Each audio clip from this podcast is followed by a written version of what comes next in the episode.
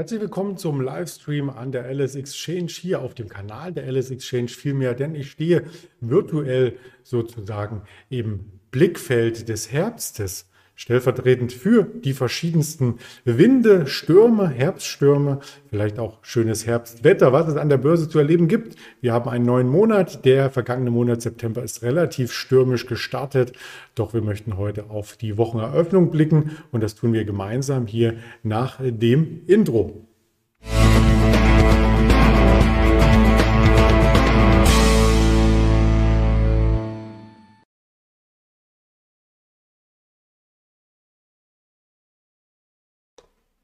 Wie es so manchmal im Herbst äh, spielt, man weiß nicht so recht, wie das Wetter am nächsten Tag sein wird. Man geht vielleicht bei Sonnenschein aus dem Haus und hat dann vergessen, den Regenschirm mitzunehmen. Und genau diese kurzen Gewitter, die gibt es auch an der Börse, vornehmlich im Herbst, weil es diese Entscheidung zwischen dritter Quartal, der Sommer ist vorbei, die Sommerlaune, vielleicht auch der Urlaub bei Ihnen bis hin auf das Erwarten der nächsten Quartalszahlen im Herbst zu überbrücken gilt. Und genau die Frage stellen sich auch viele Börsianer. Was kommt denn eigentlich im Herbst? Die Antworten habe ich natürlich nicht komplett hier vorliegen, aber so ein paar Indikationen gebe ich jeden Tag im Livestream mit. Und das möchten wir dann über den Tag hinweg auch entsprechend anreichern mit Interviews mit Händlern, unter anderem heute mit dem Roland. Da freue ich mich schon sehr drauf. Gegen 11.30 Uhr werden wir da auf den Aktienmarkt blicken. Ja, es war ein volatiler Monatsstart am Freitag, Donnerstag. Der September ging zu Ende, hat ein Minus, wie es die Statistik auch zeigt, immer wieder hervorgebracht. Und der Freitag dann, der erste Tag im Oktober, hat diesen Trend fortgesetzt. Also zunächst gab es Druck auf der Unterseite. Wir sind sogar unter 15.000 Punkte gerutscht, ganz kurzfristig. Also 14.983 war das Tief. Davon haben wir uns dynamisch erholt. Und wie man an der horizontalen Linie sehen kann, wir konnten sogar die Kurslücke vom Morgen schließen. Also wir sind im Hoch dann herangelaufen bis auf die 15.260 diese Region oder kurz über die 50. Davon noch einmal etwas abgetaucht und im Minus zwar ins Wochenende gegangen, aber haben dadurch das Minus natürlich stark verkleinert, was es zwischenzeitlich zu sehen gab zum Oktoberstart. Das Ganze hat sich über die Nachbörse relativ gut gehalten, weil auch ein kleines Reversal in den USA anstand. Also der Nasdaq konnte ins Plus laufen, der Dow Jones konnte auch sogar stärker ins Plus laufen. Der hatte ja im September den schwächsten September seit sechs Jahren absolviert. Und das große Bild im DAX zeigt damit an, dass wir an der Unterstützung 15.000 auf jeden Fall zumindest eine dritte Gegenbewegung gesehen hatten. Die erste gab es Mitte September, die zweite gab es Mitte Juli. Hier die dritte zu sehen in der Tageskerze. Das heißt aber natürlich nicht, dass wir komplett auch wieder davon abprallen und Richtung 16.000 laufen, sondern das könnte auch nur eine technische Gegenbewegung gewesen sein. Genaueres werden wir im Handelsverlauf heute erst erfahren und dann natürlich entsprechend auf den Kanälen hier dokumentieren.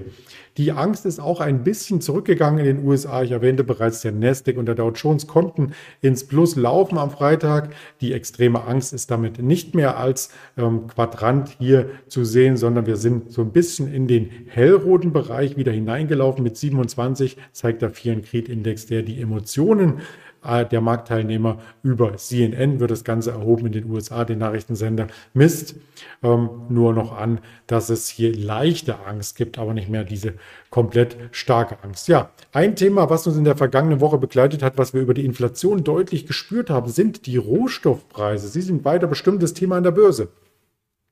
Und da habe ich einige Informationen zusammengetragen, die wir hier noch mit verarbeiten sollten, die ich mit einbringen wollte weil sie natürlich uns alle letzten Endes betreffen. Und da schauen wir zuerst nach Spanien. In Spanien ist das ein bisschen anders mit den Stromabrechnungen, denn in Spanien kommen direkt die Tageskurse der Strombörsen zum Tragen. Und die eilen ja von Rekord zu Rekord.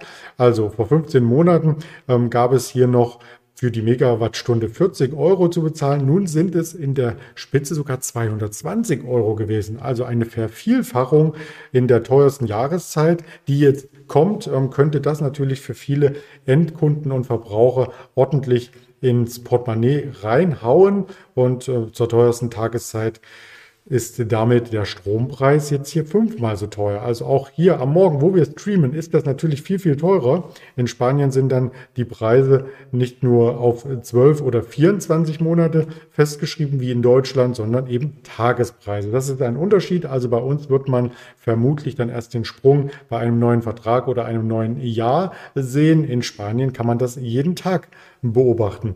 Die Regierung möchte hier entsprechend reagieren.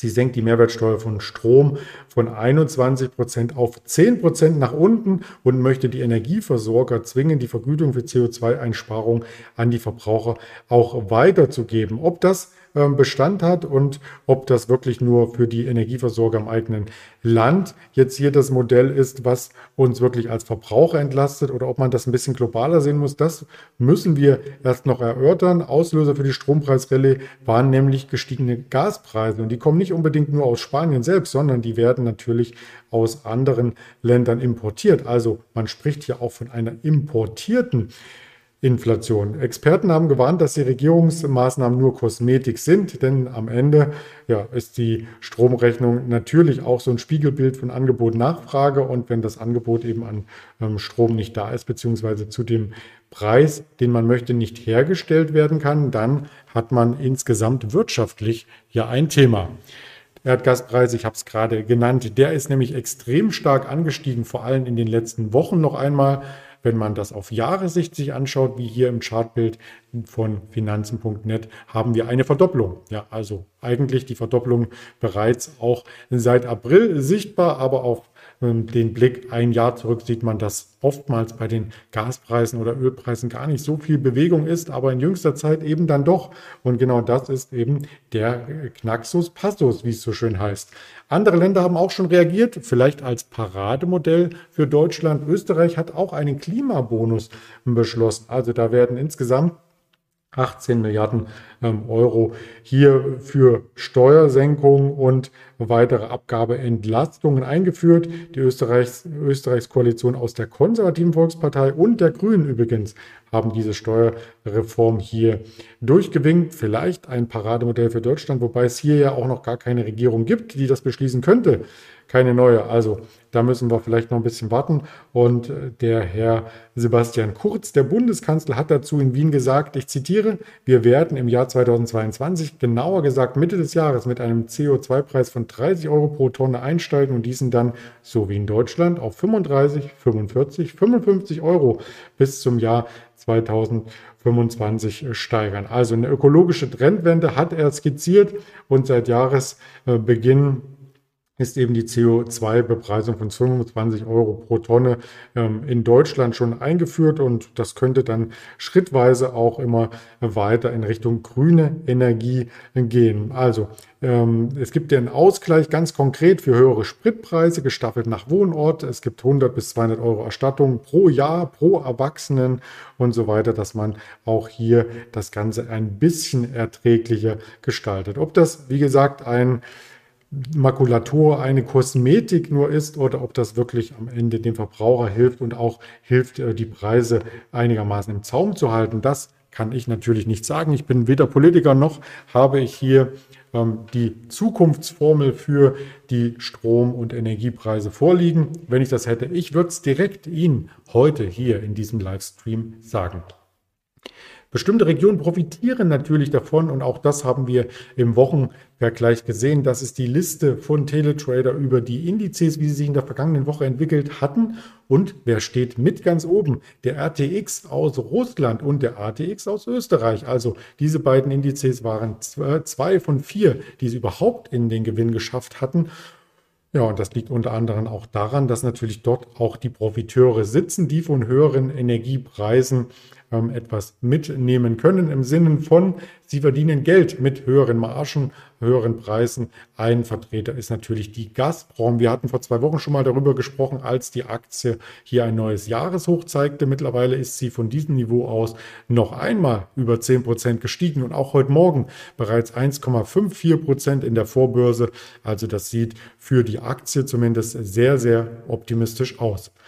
Auch die andere Aktie aus Russland möchte ich nicht unerwähnt lassen. Die ging so ein bisschen unter, weil sie natürlich nicht im Gassegment ähm, vorrangig tätig ist, sondern im Erdölsegment. Aber der Erdölpreis ist ja auch angezogen und da sieht man ganz deutlich bei der Luke Oil, dass sie hier mit einem Sprung über die 80er Marke relativ nah am hoch dran ist, was wir vor der Corona-Pandemie im Jahr 2020 gesehen haben. Also ein Jahreshoch ja, aber noch nicht das Hoch von vor der Pandemie. Da könnte vielleicht die Aktie technisch als nächstes ihren Weg oder ihr Ziel suchen. Wirtschaftstermine heute, auch die schauen wir uns gerne an. Das Eurogruppentreffen hat bereits begonnen. Wir sehen gleich die Arbeitslosenquote aus Spanien. 10.30 Uhr das Sentix Investorenvertrauen und am Nachmittag dann zwei Daten aus den USA den ESM-Index aus der Region New York, 1545 und 16 Uhr die Werkaufträge aus den USA. Das dürfte auf jeden Fall spannend werden. Und die DAX-Vorbörse ist auch schon spannend. Zwischenzeitlich standen wir auch unter 15.100, jetzt wieder 15.140. Auf jeden Fall ein Abschlag zu Freitag und damit dürfte die Volatilität, wie ich eingangs skizzierte, uns auch zum Wochenstart weiter erhalten bleiben. Wir hoffen, dass Sie uns erhalten bleiben auf den diversen sozialen Kanälen YouTube, Twitter, Instagram, Facebook oder auch die Hörvariante von diesen Streams und auch dem Wochenendformat, was Sie vielleicht verpasst haben am Samstag noch einmal sich anhören möchten. LS Exchange ist das Stichwort auf Spotify, Deezer und Apple Podcast. Und in diesem Sinne freue ich mich, Sie weiter durch die Woche begleiten zu dürfen. Wünsche vorab viel Erfolg und bleiben Sie im Herbst auch trocken bei Unwetter.